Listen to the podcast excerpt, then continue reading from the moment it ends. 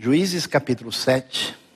Ah, e nós vamos hoje pensar sobre ah, o caminho de Deus ah, quando se trata de servir a Deus. Como é que a coisa funciona na proposta divina. Juízes 7, nós encontramos o seguinte: de madrugada, Jerubaal, isto é, Gideão, e todo o seu exército, acamparam junto à fonte de Arode.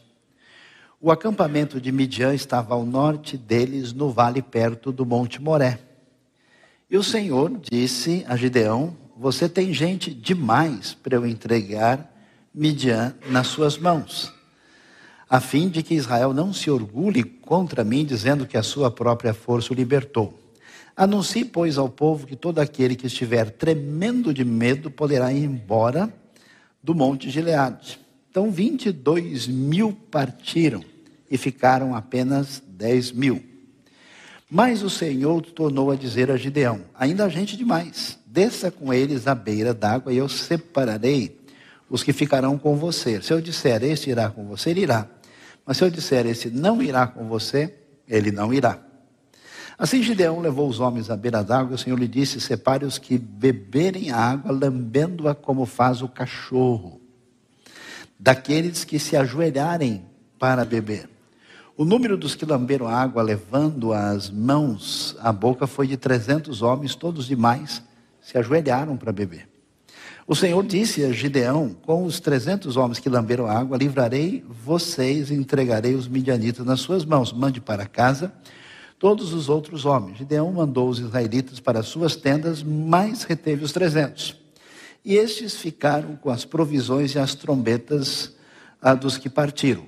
O acampamento de Midian ficava abaixo deles no vale. Naquela noite, o Senhor disse a Gideão: Levante-se e desça ao acampamento, pois vou entregá-los nas suas mãos. Se você está com medo de atacá-los, desça ao acampamento com seu servo pura e ouça os que estiverem dizendo o que estiverem dizendo. Depois disso, você terá coragem para atacar. Então ele e o seu servo pura desceram até os postos avançados do acampamento.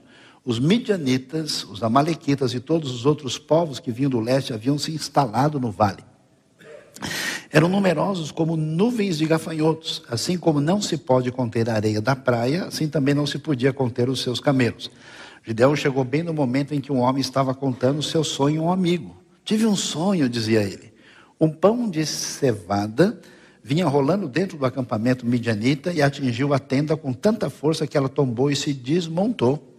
Seu amigo respondeu: Não pode ser outra coisa senão a espada de Gideão, filho de Joás, o israelita. Deus entregou os midianitas e todo o seu acampamento nas mãos dele. Quando Gideão, Gideão ouviu o sonho e a sua interpretação, adorou a Deus voltou para o acampamento de Israel e gritou: Levante-se, o Senhor entregou o acampamento midianita nas mãos de vocês. Dividiu os trezentos homens em três companhias e pôs nas mãos de todos eles trombetas e jarros vazios com tochas dentro. E ele lhes disse: Observem-me, faça o que eu fizer. Quando eu chegar à extremidade do acampamento, faça o que eu fizer.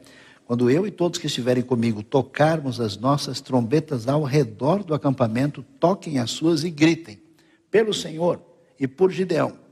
Gideão e os cem homens que o acompanhavam chegaram aos postos avançados do acampamento pouco depois da meia-noite. Assim que foram trocadas sentinelas. Então tocaram suas trombetas, quebraram os jarros que tinham nas mãos. As três companhias tocaram as trombetas, despedaçaram jarros. Empunhando as tochas com a mão esquerda e as trombetas com a direita, gritaram a espada pelo Senhor e por Gideão.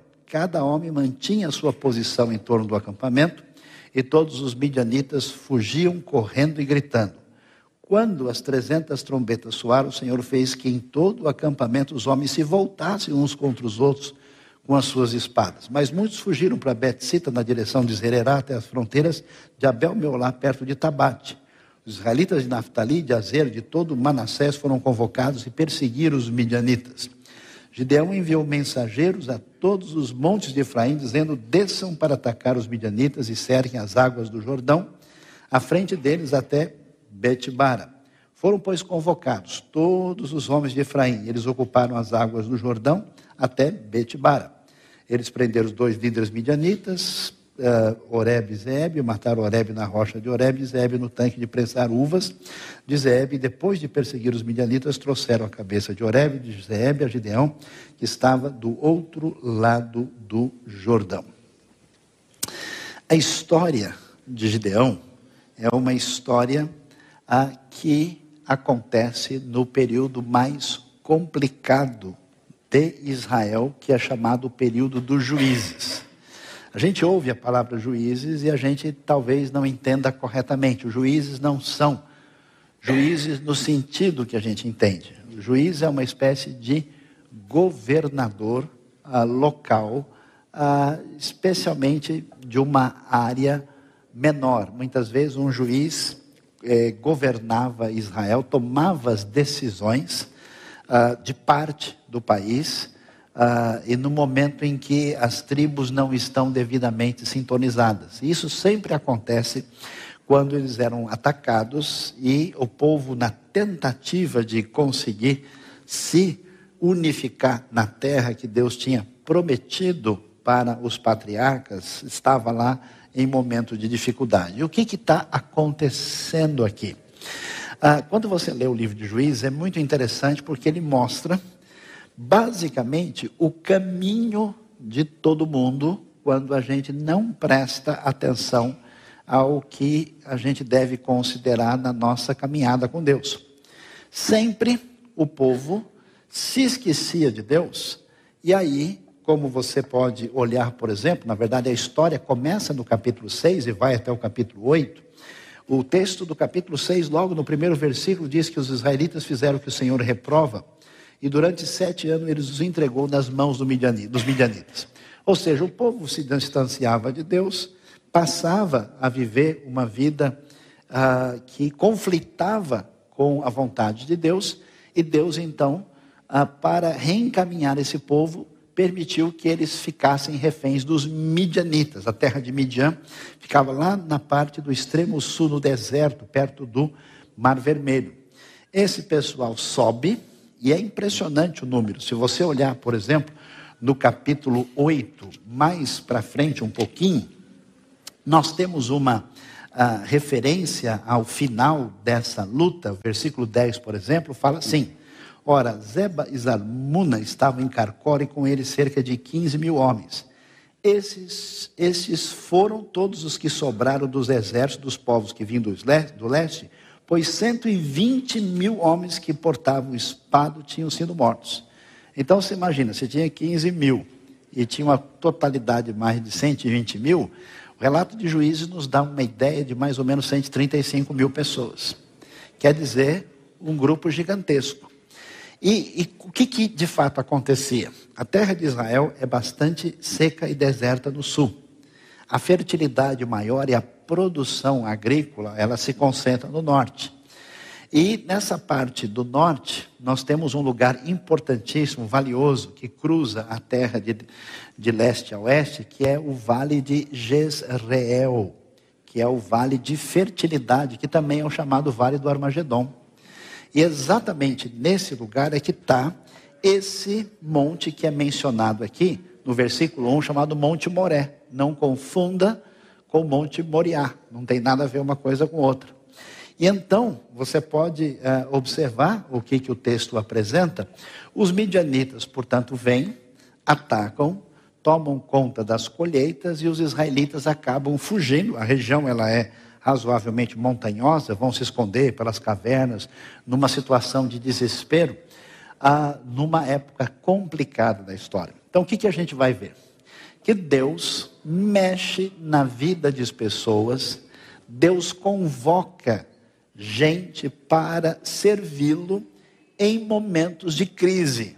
Crise que atinge a realidade daquela época, crise, crise que atinge a realidade do povo de Deus. Por isso é importante, né? Porque o que, que a gente faz? Diante das notícias ruins que a gente ouve. Quando a gente começa a ouvir muito relatório negativo, a gente observa geralmente duas direções. Uma é a pessoa se cansar desse tipo de relato e entrar por uma veia escapista. A gente estava com a galera jovem agora há pouco aí, falando né, sobre relacionamento virtual e relacionamento, se isso é coisa maluca, coisa normal. Mas tem muita gente né, que, diante da luta, do sofrimento, do problema, ele tenta escapar da realidade. Ele desliga, né? É isso que grande parte da nossa indústria de entretenimento faz. Ela nos dá um, um bom assim analgésico, né, para que você não sinta dor e fique anestesiado enquanto o tempo passa e você não pensa nas coisas complicadas e difíceis. Tem um pessoal que não consegue entrar aí na rede, né? E não consegue fugir da realidade. Então, esse pessoal vira para o lado e começa a cantar: Vou chorar, desculpe, mas eu vou chorar. E aí tem a, a galera, o pessoal aí que entra em depressão profunda e fica naquela coisa negativa. Eu conheço gente de igreja que é assim, é porque realmente o mundo está pior. Você conversa com a pessoa, ele só tem midianita pela frente, ele só tem coisa ruim ele só tem relato de que a coisa está ruim, que as igrejas não prestam, e que o povo está frio, que o mundo nunca foi tão iníquo, e nunca leu Sodoma e Gomorra, nunca leu o Antigo Testamento, não está sabendo de muita coisa. Então, é um aspecto diferente do que a Bíblia propõe. O que, que a Bíblia diz? Que quando a coisa estava numa situação difícil, Deus convoca um indivíduo para servi-lo chama alguém para entrar na ação efetiva com aquilo que ele podia fazer no benefício do reino de Deus. Nessa época, a obra da parte de Deus envolvia a libertação, a, envolvia a manutenção do povo da aliança e a continuidade do projeto de bênção de Deus através do povo de Israel. Mas Deus vai e chama esse indivíduo, Gideão, de uma maneira muito especial. Deus, diante do cenário, a Bíblia nos diz ainda no capítulo 6 que o anjo do Senhor se apresenta diante de Gideão e chega de uma maneira interessante e especial. Versículo 12 diz que o anjo do Senhor apareceu a Gideão e é interessante porque anjo do Senhor é uma frase que tem dois significados na Bíblia. Se você tem uma NVI, você vai ver que anjo do Senhor está com letra maiúscula. Porque anjo do Senhor com letra minúscula quer dizer, um, quer dizer um ser angelical enviado por Deus. Anjo do Senhor com letra maiúscula quer dizer que é o próprio Senhor, que é o que a gente chama de uma teofania, uma manifestação do próprio Deus. O anjo do Senhor chega a Gideão e diz: O Senhor está com você, poderoso guerreiro. Eu acho muito legal isso. Deus não escuta as notícias que você ouviu durante a última semana. Gideão está sabendo do quê? Que os midianitas são fortes, que eles dominam tudo, e que ele é um pobre israelita que está sofrendo no meio da situação. E é a palavra de Deus, como se apresenta, se apresenta para ele dizendo: ó, o Senhor está com você e o chama de poderoso guerreiro. Ah, Gideão fala: Não, Senhor, assim não, que história é essa? Vamos conversar direito? Ah, Senhor, né? Respondeu ele: Se o Senhor está conosco, na hora como Deus provoca, Deus levanta a bola na rede para ver se o Gideão vai cortar e ele entra com tudo. Vamos ver quem vai ganhar um ponto para ganhar a medalha de ouro, já que a gente está bem sintonizado aí, né? Por que aconteceu tudo isso? Onde estão todas as tuas maravilhas que os nossos pais contam quando dizem, não foi o Senhor que nos tirou do Egito? O Senhor se volta para ele no verso 14, com a força que você tem, vá libertar Israel das mãos de Midian, não sou eu quem o está enviando. Interessante, que ele diz: Deus, se o Senhor realmente é o Senhor, se o Senhor é o Deus que faz tudo aquilo que a gente ouve, como é que eu explico uma coisa dessa? Cadê o teu povo? Cadê a relação com aqueles que nos destroem, que nos ameaçam? E que história é essa? Eu não entendo. Cadê Deus? Não entendo. Cadê as suas obras e o seu poder? E não entendo essa conversa de poderoso guerreiro. Nada disso faz sentido. A resposta de Deus é uma resposta parcial. Deus não se justifica, né? quem se justifica é quem se sente, se sente acusado, precisa dar um monte de explicação. Deus não diz, não, peraí, Gideão, como assim? Você não ouviu falar? Deixa eu te dar uma lista de coisas que eu fiz recentemente, que você não está nem sabendo. Ó, entra no site tal, tem um arquivo que tem lá os atos do Senhor recém. Não, Deus não diz absolutamente nada disso. Ele simplesmente diz para Gideão o seguinte: com a força que você tem, vá libertar Israel das mãos de Midian. É interessante a ênfase que a Bíblia dá, que ela deseja que a obra de Deus na história seja feita por pessoas que se colocam ou são colocadas por Deus a serviço de Deus. E essas pessoas são pessoas comuns. A gente vai ver que Gideão não é ninguém muito especial, ainda que a palavra venha chamá-lo aí de uma maneira particular de poderoso guerreiro. E o Gideão, ouvindo isso, olha, Deus diz para ele: Não sou eu que estou enviando você. Aí ele tira o RG, tira os documentos e começa a dar a ficha dele. Ele diz: Não, Deus, não é bem assim. Como é que eu vou libertar Israel? Meu clã é o menor, o menos importante. Eu sou o menor da minha família. Como assim? Como é que pode? E Deus diz simplesmente: Você pode ir porque eu vou estar com você como é que o serviço feito a Deus acontece? Não acontece como a gente pensa. O que, que a gente pensa? Olha, se a gente conseguir, eu já vi isso várias vezes, né? se a gente conseguir alcançar aquele indivíduo que é um político importante para o Evangelho, aí você vai ver como o Evangelho vai crescer em tal em tal lugar. Lá em tal lugar tem um indivíduo que é uma pessoa muito poderosa, ele tem muitos recursos, se um sujeito desse se converte, ó, nós estamos feitos. Imagina que o, o, dinheiro dele vira crente também, vai fazer coisas extraordinárias. Se aquela pessoa intelectual que tem essa posição, ou seja, a gente confia na força humana. Deus mostra que o caminho do serviço não é esse. Isso é importante porque muito do que a gente faz no reino de Deus, a gente não valoriza porque a gente diz o quê? Quem sou eu, né? Que diferença faz o meu trabalho com crianças, com adolescentes, ou com pessoas de rua, ou numa viagem missionária, ou num projeto social, ou numa evangelização ah, num lugar necessitado? Isso não parece ser tão importante. E aí Deus chama Gideão, e esse é o caminho que Deus utiliza. Pessoas comuns e de acordo com a proposta de Deus para fazer aquilo que é a necessidade de Deus no seu devido tempo. É interessante que Gideão então vai preparar toda uma oferta especial e vai trazer uma espécie de sacrifício diante de Deus. Ele está assim mais ou menos que nem a gente acredita, mas não muito, né? Ele tem muita fé, mas com moderação. Vai que não é. E eu acho interessante isso porque na Bíblia não tem esse tipo de gente crentão né, que diz que tudo vai dar certo. As pessoas que aparecem nos relatos, eles são exatamente do jeito que eu e você somos. Ele dá o passo, mas ele olha direito. Né? Então ele está até levando a sério, mas quando ele faz todo o preparo ah, do que vai ser oferecido ao Senhor, põe a carne, os pães sem fermentos, e aí ele, com a ponta do cajado que estava na mão, o anjo do Senhor tocou a carne e os pães sem fermento, fogo subiu da rocha, consumiu, aí ele assustou. E falou, na hora, quando o judeu viu que era o anjo do Senhor, ele exclamou: Ah, soberano Senhor, eu vi o anjo do Senhor face a face. Aí ele começou a levar a sério. Depois dos efeitos especiais, ele achou que o negócio realmente era importante valioso. Ele fica todo assustado.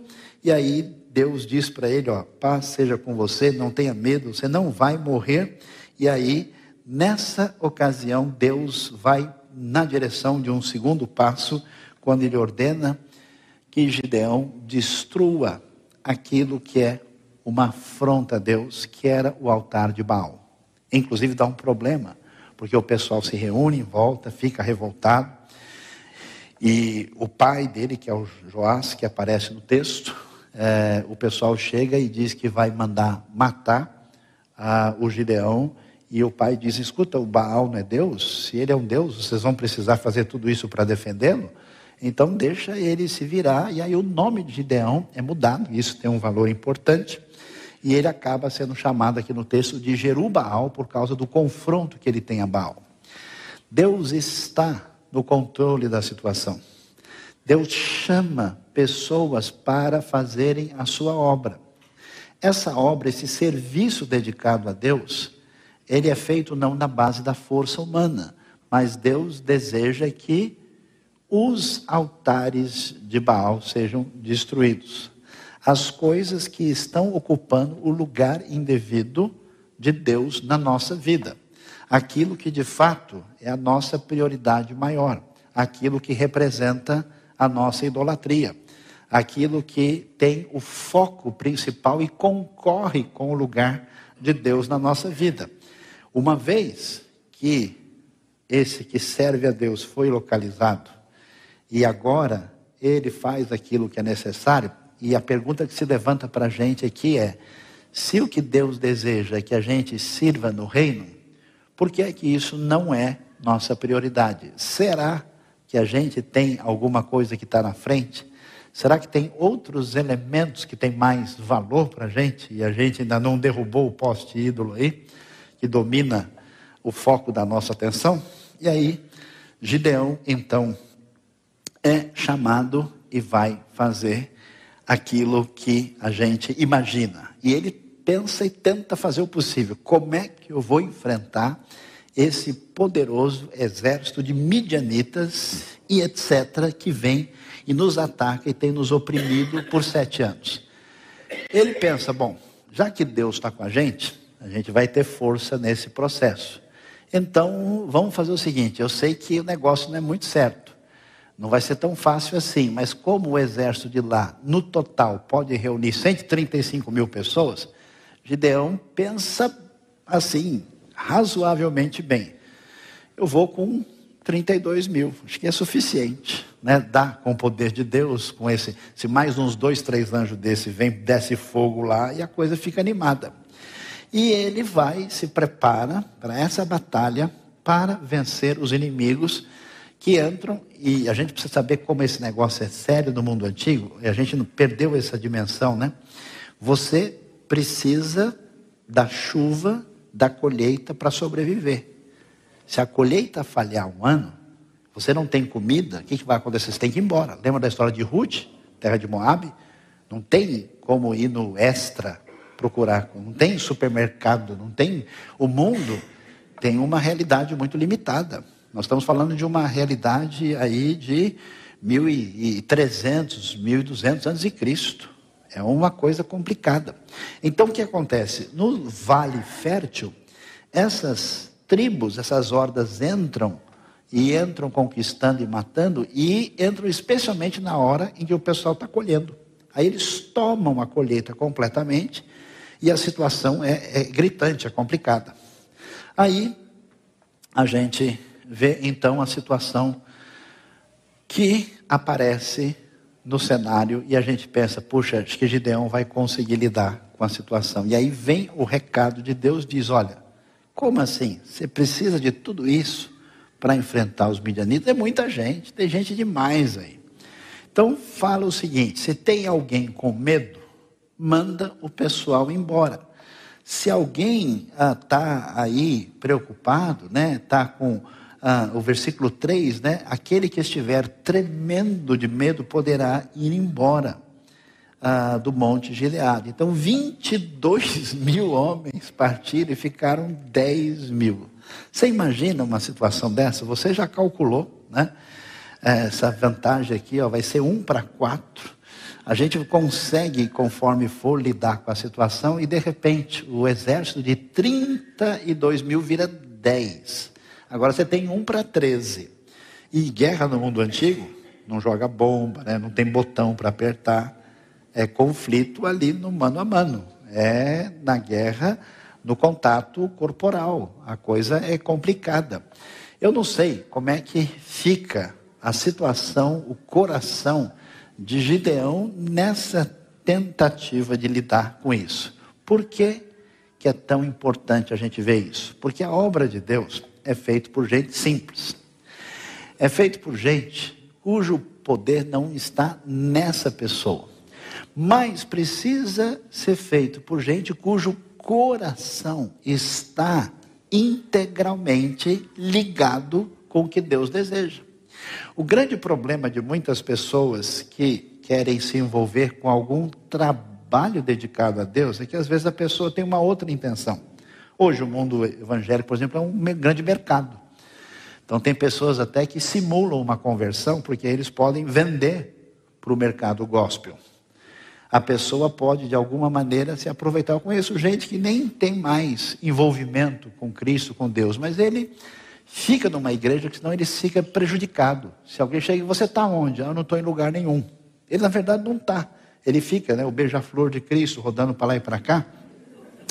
E não tem nenhum envolvimento. Mas como queima o filme dele, e ele não quer qualquer relação, ele mantém uma membresia artificial sem compromisso e sem nenhum tipo de relacionamento real, uh, porque a pessoa não tem a visão, ele tem um outro foco, um outro objetivo. E quando a gente tem outras coisas na frente, o coração é dividido.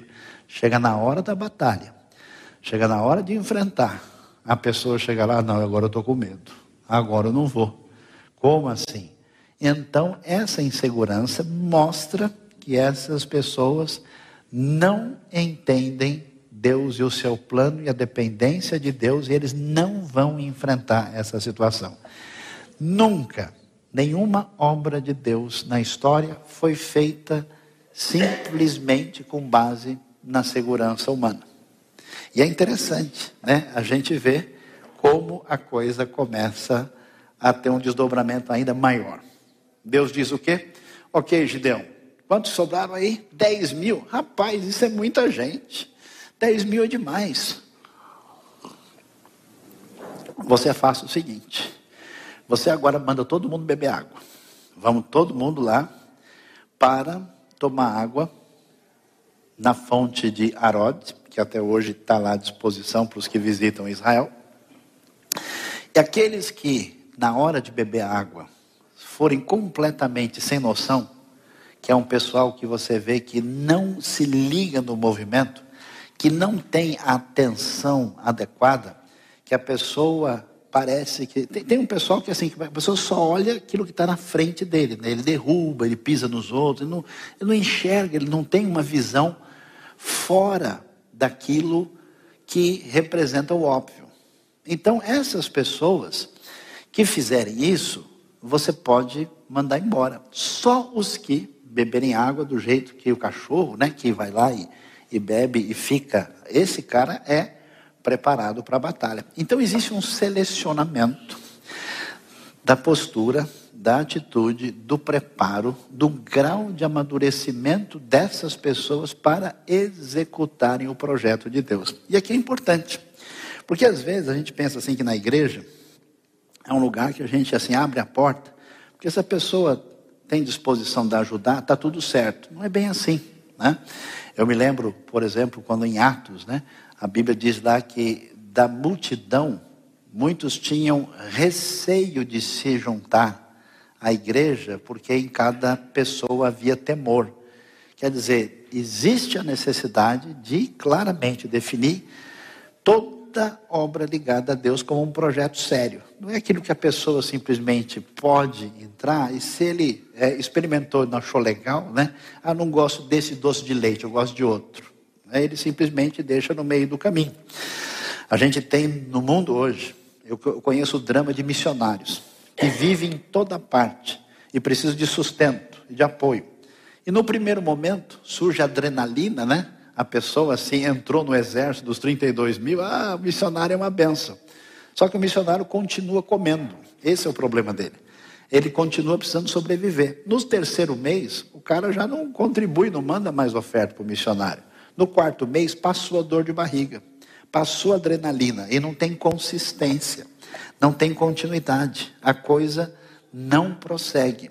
Então, é interessante como a proposta de Deus, ó, vamos selecionar as pessoas que de fato estão devidamente sintonizadas e que têm condições de fazer isso. Como a gente há poucos dias partiu aqui com os irmãos, Jesus enfatizou a proposta do seu discipulado em 12 indivíduos.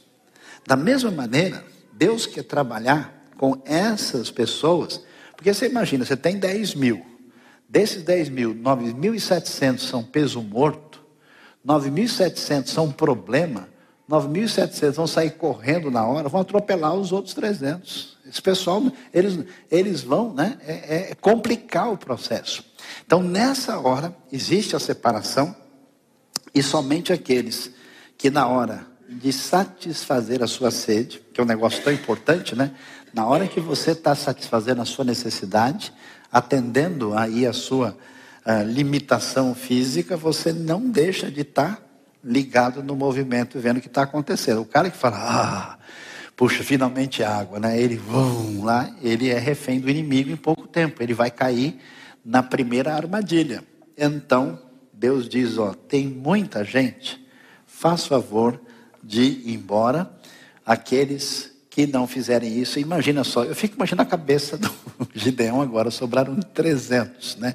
32 mil estava já complicado, agora ficou 1%, menos de 1%, 300 pessoas para enfrentar esse exército de 135 mil. E é interessante, a gente tem medo. Às vezes a gente, eu fico pensando, né?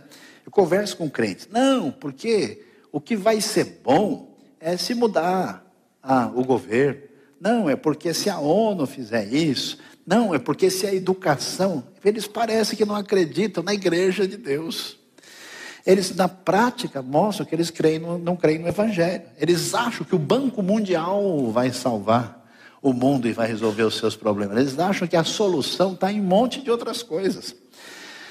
É interessante, a Bíblia diz que a solução dos problemas humanos passa pelo nosso querido mestre da Galiléia com os seus doze discípulos cheirando a peixe, que não eram lá gente tão impressionante assim. Então, esses 300 que vão fazer diferença. E como é que a gente percebe isso? Deus diz: olha, você saiba que aquele que é o serviço feito para mim, dedicado a mim, é aquele que eu vou agir.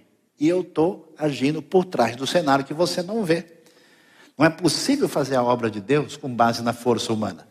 Tudo que a gente constrói rapidamente pode ser destruído. Aquilo que Deus faz permanece para sempre. Então, Deus disse: Você quer só ver como é que eu estou atuando? Vem cá, dá uma descidinha lá. Chega perto da galera dos midianitas, você vai ver o que está acontecendo. E aí é interessante. O midianita fala: Rapaz, eu tive um sonho essa noite. E eu vi, né? Ele conta a história, né? Um pão de cevada vinha rolando dentro do acampamento midianita, atingiu a tenda com tanta força que ela tombou e se desmontou. E aí, ih, rapaz, o negócio vai pegar. Nós estamos vendo que isso aí é a espada de Gideão. E eles mesmos já estão morrendo de medo. Deus entregou os midianitas e todo o acampamento nas mãos dele.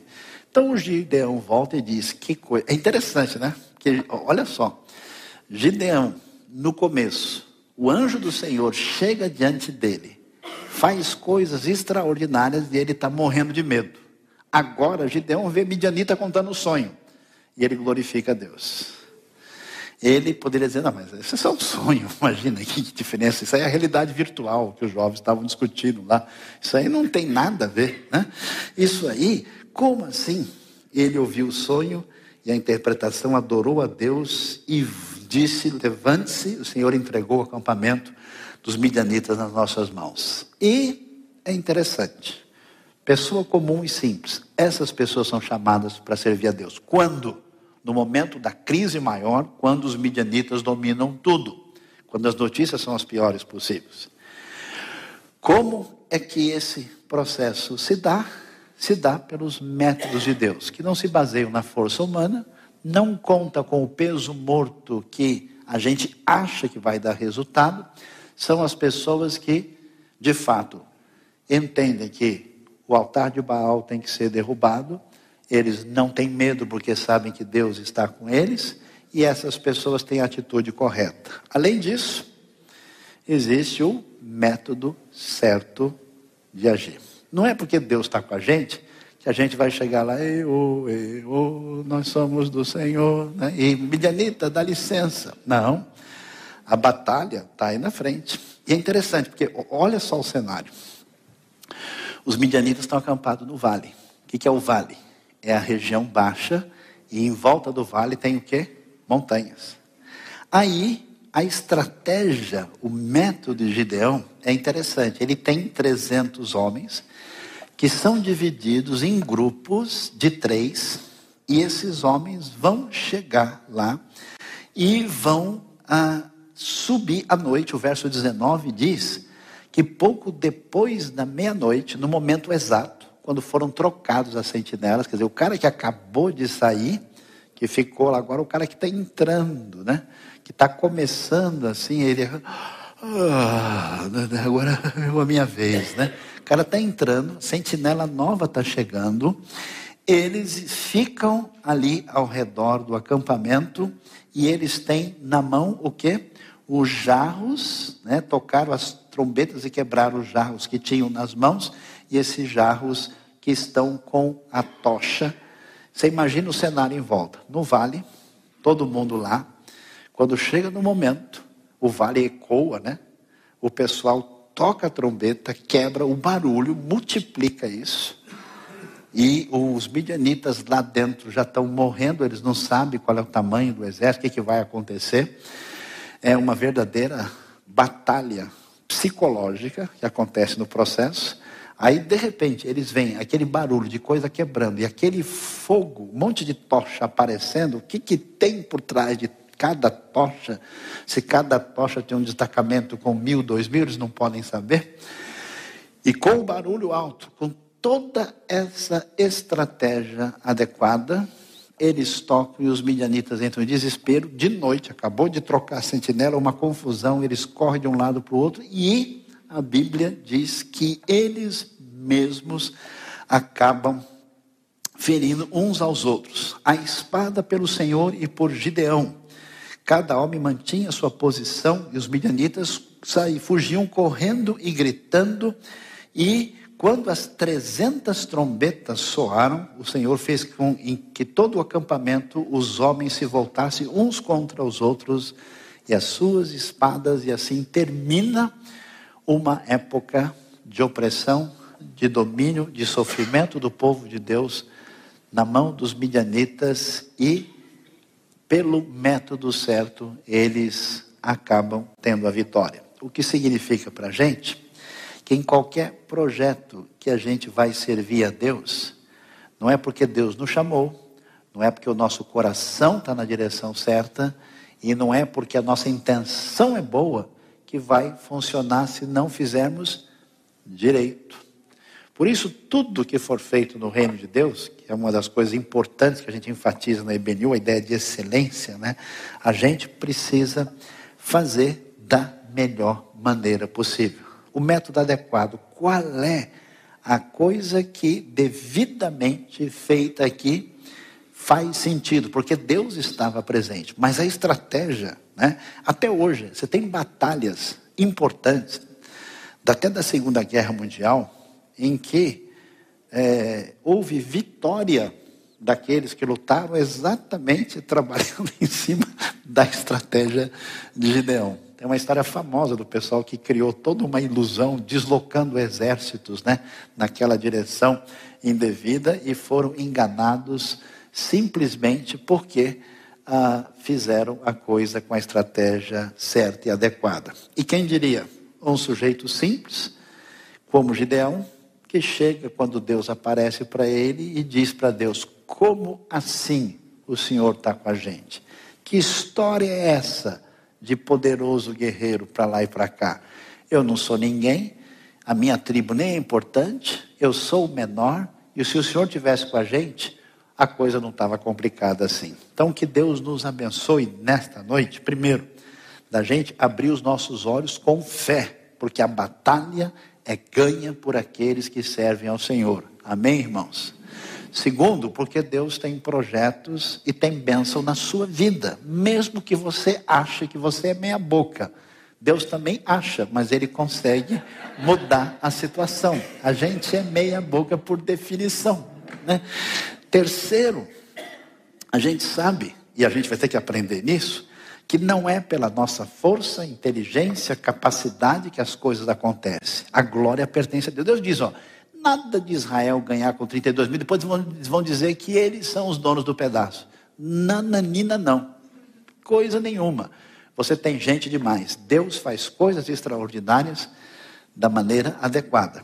E quando a gente for fazer, a gente faz o projeto da maneira correta e Deus abençoe o projeto que Ele tem na sua vida, no seu coração, aquilo que você é chamado para fazer no reino de Deus. Amém?